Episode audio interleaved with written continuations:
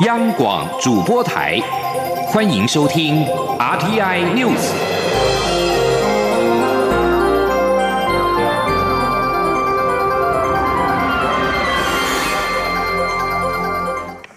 各位好，我是李自立，欢迎收听这一节央广主播台提供给您的 RTI News。海军司令部今天说明，陆战队橡皮艇翻覆意外的调查结果，初步排除人为跟机械因素。研判是因为海象骤变，瞬间涌浪过大，导致突击艇遭后方激浪推挤而翻覆。由于这起事故，汉光演习突击艇周坡向岸的科目将会取消，等到强化安全并且完成评估之后才会执行。记者欧阳梦平的报道。海军陆战队操演发生橡皮艇翻覆意外，已经造成两名士兵殉职，目前还有一重伤一轻伤。海军司令部六号下午召开记者会，说明事件调查结果。海军司令部政战主任孙长德一开始就先请全场为殉职的士兵默哀一分钟。对于这次意外的发生原因，孙长德表示，参加演训的人员都取得相关合格签证，操演前曾经召开航前会，提示各项突发状况处置。作为操演当天也实施请前教育，并下达安全规定，因此初步排除人为因素。操演前，八艘突击艇及操舟机都经过两栖侦搜大队完成检验鉴定，状况都正常，所以初步也排除了机械因素。至于环境因素，孙长德指出，在当天上午八点，根据回报的资料，操演地区的海象均符合突击艇海象操作标准，但之后涌浪瞬间变大，在距离岸边约一百六十公尺，导致突击艇翻覆是肇事的主因。他说：八点四十分，左营海域超远地区海象逐渐增强，瞬间涌浪变大。实测超远海域海上风速为十三节。到了八点四十八分的时候，二号艇、六号突击艇因为受到后方涌浪的推挤。导致翻覆，哦，综合判断，环境因素是我们这一次肇事的主要原因。孙长德表示，当时两艘突击艇共有十四人落海，六号艇的七人全数自行游泳上岸，二号艇中有四人自行上岸。现场投入 S 拐动 C 反潜直升机一架，借护艇八艘，水上摩托车两辆及岸上观测人员八十一人投入搜救，在十一点三十分时全数救起，并送往国军左营医院急救。其中上士陈志荣与上兵蔡博宇不幸殉职，海军会全力协助家属办理。追进因公抚恤以及隆重丧礼。由于这起事故，孙长德表示，汉光演习联合登陆作战操演仍会按计划执行，但突击艇周波向岸科目将取消，等强化安全并完成评估后才会执行。中央广播电台记者欧阳梦平在台北采访报道。海军陆战队的翻覆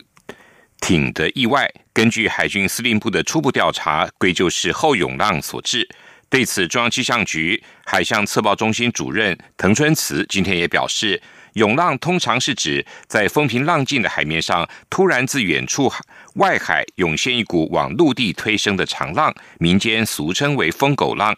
科学的观测仍有极限，面对大自然海象的突变情况，也确实存在。蔡英文总统今天下午则是到国军高雄医院。左营分院探视在橡皮艇翻覆意外中殉职士兵的家属跟伤者，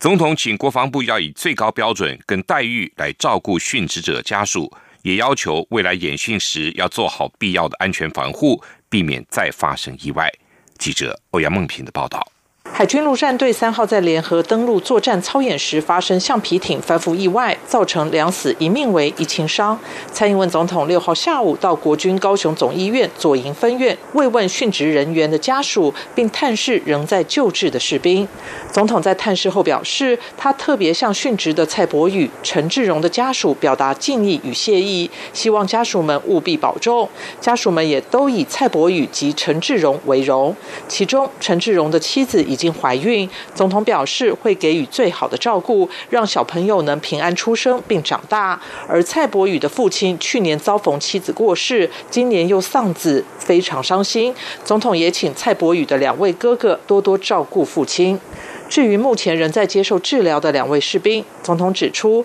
阿马勒已经可以自主呼吸，但仍需机器协助，算是过了第一关挑战。院方会给予最好的医疗照顾，希望他能克服后续的挑战，早日康复。轻伤的城市女中士因为吸入海水，肺部发炎，但恢复情况良好。她也告诉总统，自己不会受到这次意外的影响，恢复后会回到岗位上继续努力。总统表示，这次意外造成人员殉职及受伤，他深感沉痛、哀伤与不舍，也感谢所有国军对国家的贡献，并代表国家向他们表达敬意。总统除了请国防部以最高标准及最好的待遇照顾殉职者的家属，让他们不必担忧后续的生活外，也要求未来要加强演训的安全防护。他说：“这一次的意外事件呢，我们呃。”相关单位都还在调查当中，那我们也请国防部务必要调查完整，做好必要的安全防护，让未来的演训能够有效，而且不会有不必要的这个呃意外。总统随后到海军陆战队指挥部，要为弟兄们加油打气，希望他们的士气不要因为这次意外而受到打击。中央广播电台记者欧阳梦平采访报道。振兴三倍券预购量逼近了七百万份，尤其纸本预购的情况是超乎预期。经济部长王美花今天傍晚宣布，加码新一波的纸本预购，七月八号到十二号开放预购，领券时间则落在二十二号到三十一号。记者谢佳欣的报道。政府振兴三倍券反应热烈，截至六号下午四点统计，预购量已高达六百九十九万九千多件，其中纸本高达五百七十三万两千多件，数位绑定则有一百二十六万七千多件。对于纸本热销程度，经济部长王美花坦言，超乎预期，纸本确定会再加印，但加印量及增加成本有赖后续确认。经济部也以二十五台电动机车抽奖活动来鼓励数位三倍券，相信本日抽出首台得主后，应有拉台效果。也因为纸本热销，王美花傍晚宣布，八号到十二号要加开新一波纸本三倍券预购。他说：“那因为这个预购是新增出来的，这一轮的预购呢，领券的时间是七月二十二到七月三十一。”预购了之后呢，我们还有非常多的作业要做，包括怎么配送到超商、超市的统仓，统仓再到分店，所以这个要有作业的时间。至于超商加码优惠是否比照第一轮预购，王美花则说，原则上要由超商决定，应该是会比照办理。另外，因资料量大，部分超商预购时出现宕机问题。王美花表示，在健保卡预购方面，健保署下午也着手增加。系统容量应可解决此问题。中央广播电台记者谢嘉欣采访报道。经济部振兴三倍券的纸本热销超乎预期。经济部今天和中华邮政也拍板，十五号邮局直购纸本三倍券起跑，将以身份证字号的末码单双号来分流人潮，且开放代领，每个人最多一次可以领取五份。立法院朝野党团正持续协商国民参与刑事审判法的草案，不过历经两天马拉松式的协商，攸关国民法官等关键条文均无共识，多数条文遭到保留。记者刘玉秋的报道。立法院朝野党团六号持续针对有关司法重大改革的国民参与刑事审判法草案进行协商，但历经四号的九个小时马拉松式协商，包括参审案件适用范围、国民法官年龄等条文均无共识。六号持续协商时，朝野对于国民法官出缺时如何处理等关键条文也争论不休，涉及国民法官的条文均保留。协商牛步为抗议民进党将国民参与刑刑事审判法草案排入临时会议程，陪审参审一并试行推动大联盟。六号在立法院大门前展开第八天的静坐，不断呼吁参审陪审并行，要求公开辩论，并在现场戳破气球，代表民进党的私改牛皮破了。联盟召集人林永颂表示，立院虽然继续协商，民进党团预计七月二十一号以后才会通过法案，但从民进党、司法院、总统府的意见可知，完全是铁板一块，协商只是表面完成程序。联盟对于草率立法感到遗憾。两个礼拜前有机会跟蔡总统见面的时候，他一再跟我说，司法院的版本也是有陪审啊。司法院也对外说，我有五十三条的呃法案是跟陪审一样啊，这种鱼目混珠的态度实在是不可取。我们希望今天在党加油。而包括国民党、民众党与时代力量党团总召也前往立法院外声援私改团体。民众党团总召赖香林指出，一百多条的法案，目前仅有两条有共识，希望主导议事的立法院长游锡坤能慎思，不要傲慢，碾压表决通过法案。国民党团总召林维洲也说，在野党与司改团体原本坚持陪审制，以退一万步的要求参审陪审两岸并行，但民进党却只以两岸并行是拼装车，走不远，那就应该回到陪审制。时代力量党团总召邱显志也认为，国民参与刑事审判法是司法重要变革，司法院所提的版本毫无诚意，呼吁执政党悬崖勒马。虽然在野党与司改团体一再呼吁民进党党不要在临时会处理争议法案，但场内的协商仍持续进行。你与考监人士同意权处理完后，就会审议参审法，届时朝野不免将掀起马拉松式的表决大战。中广播电台记者刘秋采访报道：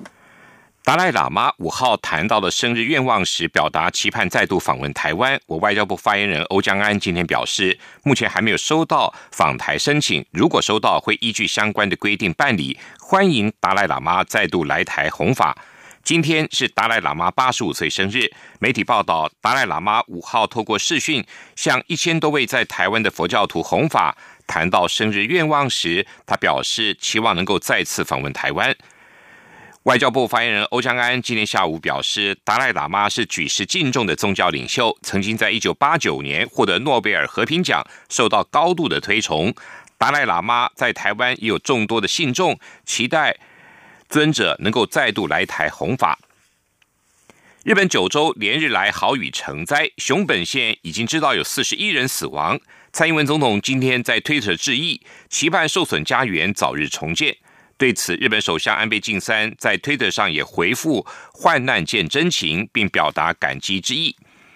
日本九州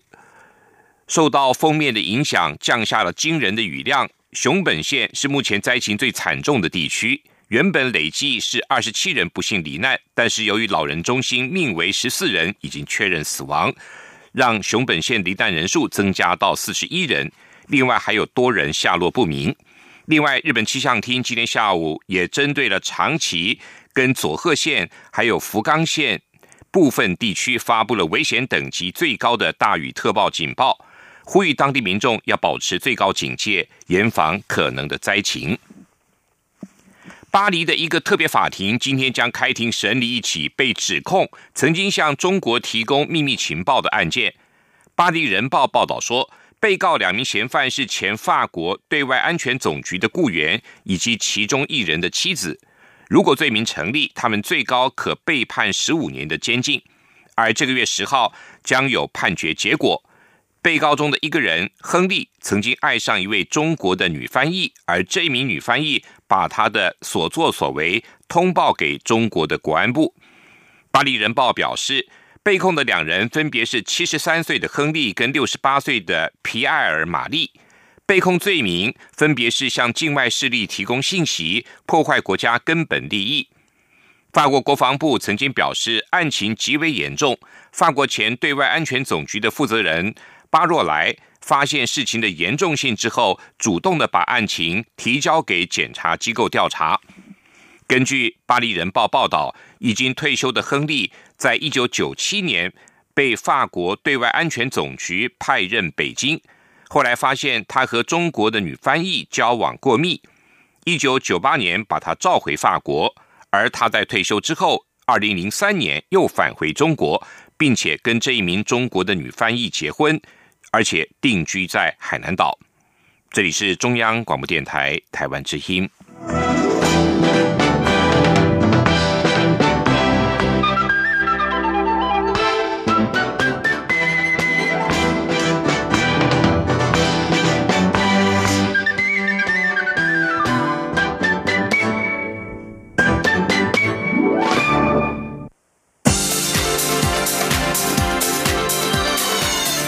是中央广播电台台湾之音，欢迎继续收听新闻。欢迎继续收听新闻。位于台北旧城门北门附近的国立台湾博物馆铁道部园区，今天举行开幕典礼。出席致辞的蔡英文总统表示，台博馆铁道部园区见证了台湾百年来的发展跟变迁。如今修复再利用成为博物馆，除了古迹的修复，更传承了关于建筑工艺技术跟铁道文化资产。走入其中，不只感受到历史的轨迹，更能够体会文化累积的厚度。邀请大家在防疫新生活阶段，也能够体会台湾丰富的文化资产。记者江昭伦的报道。坐落于台北旧城门北门外的台博馆铁道部园区，从二十世纪初起，先后曾是日本铁道部战后台铁总局的本部，作为台湾铁路营运总部长达七十年。二零零七年指定为国定古迹，台湾总督府交通部铁道部由台博馆负责修复再利用，作为展示台湾铁道文化与历史的台博馆铁道部园区将于七号正式对外开放。台博馆铁道部园区古迹本体包括铁道部厅舍、食堂、八角楼、电源室、公务室、战时指挥中心等六座建筑物，以及台北工厂和清代机器局的围墙遗构，各有各的特色和风貌。目前规划有铁道文化常设展及园区历史暨古迹修复常设展，以及议论现代一九三五台湾博览会及台湾铁道旅馆两档特展，呈现台湾铁道发展历史与台湾现代性发展轨迹，甚至还有大型铁道动态模型，相当精彩。六号开幕典礼上，包括蔡英文总统、交通部长林佳龙、文化部长李永德等人都亲自出席，表达祝福。总统指出，台博馆铁道部园区所在地可以说是台湾近代历史起点之一。从一八八四年建造台北机器局开始，该地就是台湾工业科学与铁道发展的发源地。历经政权更迭，并持续成为全台湾铁路系统的管理中枢，见证台湾百年来的发展和变迁。如今该建筑群指定为国定古迹，也完成修复和再利用，即将正式对外开放。他要感谢所有人的付出，包括2005年担任行政院长的尤锡坤、文建会同仁及中央与地方各机关的协调和沟通。更重要是修复将士们的努力。总统呼吁，在防疫新生活阶段，大家拼经济、拼振兴、拼国旅观光的同时，邀请大家也别忘了台湾丰富的文化资产。总统说：“透过我们立体的修复。”我们不止保留了有形的文化资产，也传承了关于建筑知识、工艺技术、铁道文化的无形的文化资产。走入园区里面，我们可以感受到历史的轨迹，也能仔细体会文化累积出的厚度。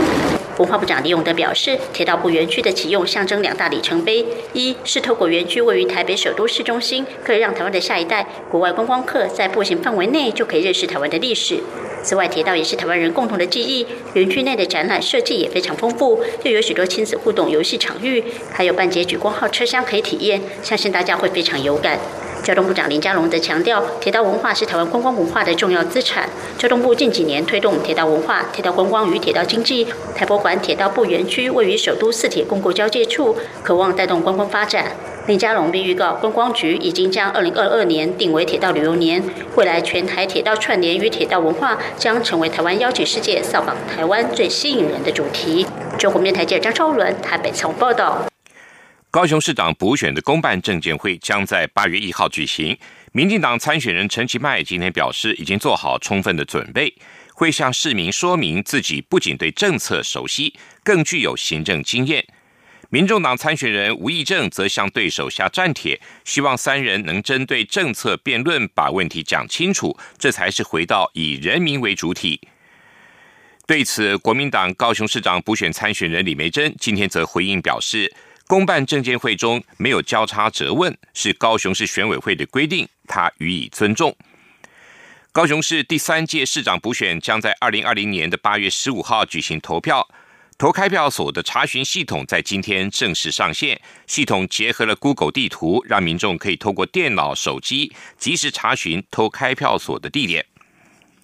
国民党秘书长李乾龙今天表示。明眼人都可以看出前主席朱立伦有企图心，并暗指朱立伦在和党主席江启臣竞争党主席大位。对此，江启臣则表示，这都是外界见缝插针。现在大家有共同的目标，就是要打赢高雄市长的补选。记者刘品希的报道。国民党前主席朱立伦在罢韩后动作频频，外界解读是在为明年党主席选举热身。国民党秘书长李乾隆六号上午接受广播节目专访时，被问到朱立伦是否真的在斗党主席江启臣，李乾隆说：“明眼人一看就知道朱立伦是有企图心的人。一个政党要有竞争，所以他认为这不是坏事。”江启臣六号中午出席桃园市党部乔迁活动时，被问及此事。他表示，他跟朱立伦刚刚还在联络，他跟朱立伦的答案都一样，这是绿营见缝插针分化的伎俩，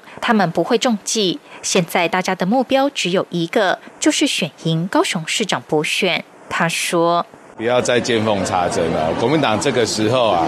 我跟这个朱前主席也好，其他。”我们之前的这些党主席，还有现在我们党部，还有地方党部，大家的目标都只有一个啦，就是如何把八月十五号高雄市市长的补选啊能够选赢，这个是我们现在大家共同一致的目标，其他的都是多余的。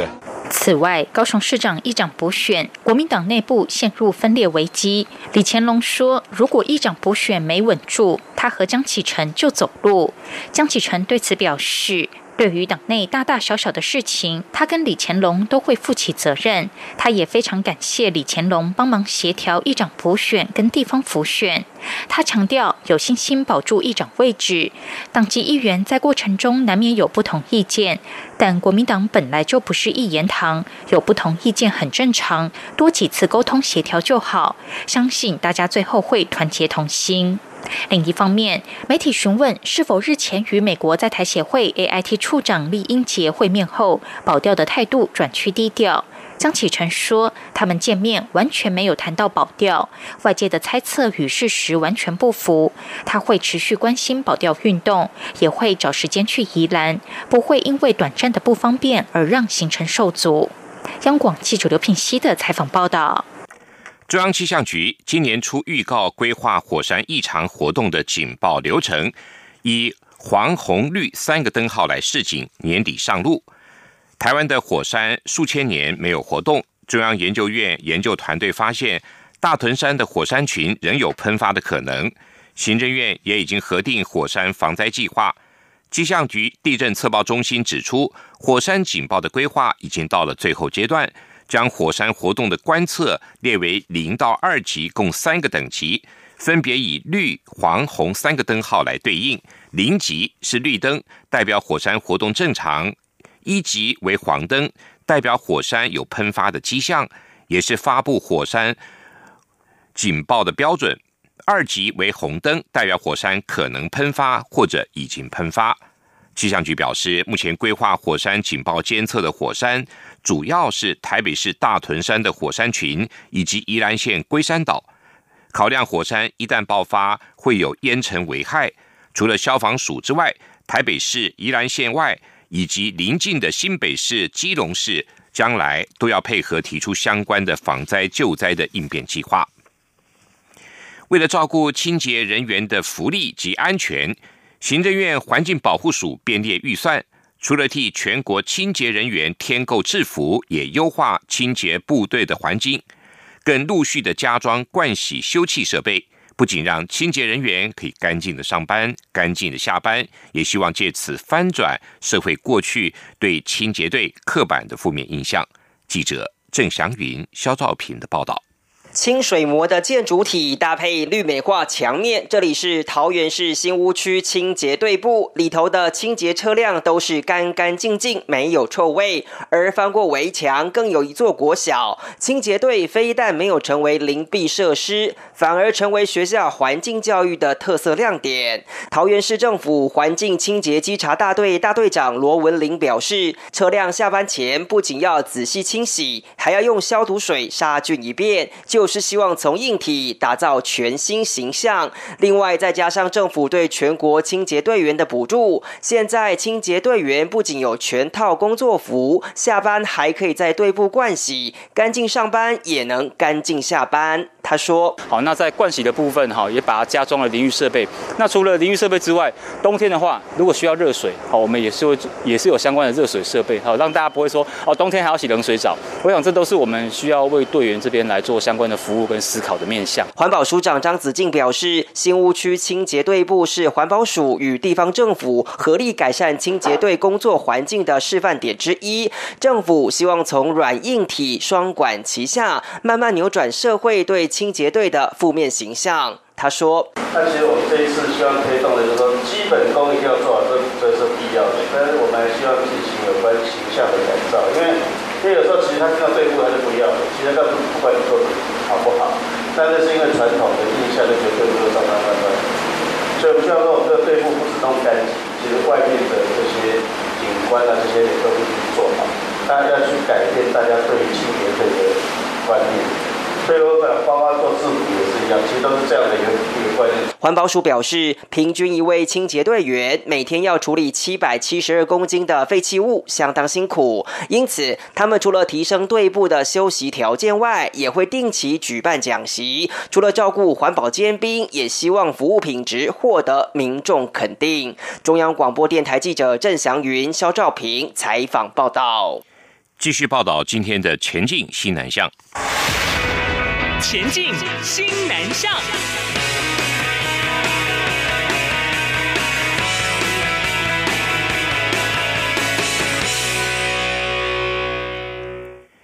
近期以来，一连有三位台湾青年希望能够寻找当年的东南亚保姆，让国人看见孩子们跟移工保姆之间的亲人关系，而不是家长跟移工之间的雇佣关系。顺利找到越南保姆的中心大学学生谢佩瑜提醒家中有请义工保姆的人，将来务必要留下保姆的联系方式，不要造成孩子有分离创伤。他也呼吁现在正在找寻失联保姆的人，可以申请寻妈计划，不要错过任何一个机会。记者陈国伟的报道。由中央广播电台、独立评论在天下等三十多个媒体及民间团体共同合作的寻找失去联系的第二位妈妈行动，日前顺利为即将欢度二十岁生日的谢佩瑜找到魁违十多年的越南保姆阿秋。谢佩瑜最近也以愿所有被外籍保姆带大的孩子都不再留下遗憾为题，写文章感谢所有协寻者。谢佩瑜表示，或许是因为从小给阿秋带大，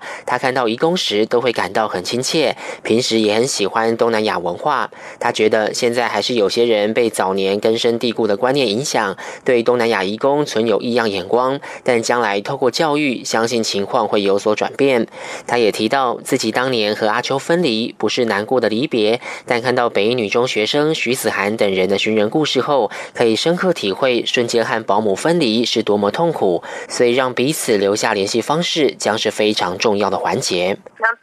我觉得真的太太。太太可怕了！从此断联系，我觉得这样非常的难过，而且会对小孩创伤吧？怎么突然就这样没了？所以我觉得可以留个联系方式。不要让孩子就是以后想到他的时候找不到人。谢佩瑜勉励和他一样在找当年保姆的人，不要觉得希望很渺茫，任何机会都不能错过。我这个一堆人也都唱衰说，怎么可能找得到？就是上面有留言说，怎么可能找得到越南那么大这样？后来一天都找到了。谢佩瑜的寻人故事在脸书等社群媒体获得热烈回响，也让不少越南民众再一次感动台湾的人情味。中央广播电台记者陈国伟台北采访报道。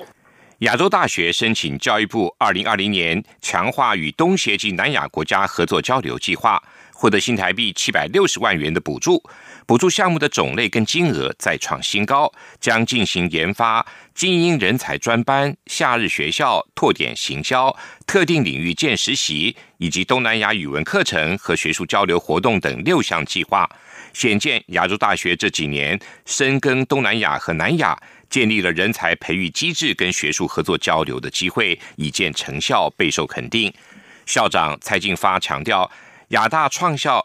即以成为一流的国际综合型大学为目标，积极配合政府推动西南向政策，跟东协和南亚国家的学术合作交流，建立了实质合作跟学术研究机制，奠定亚大永续经营的基础，并在世界大学的评比中屡创佳绩。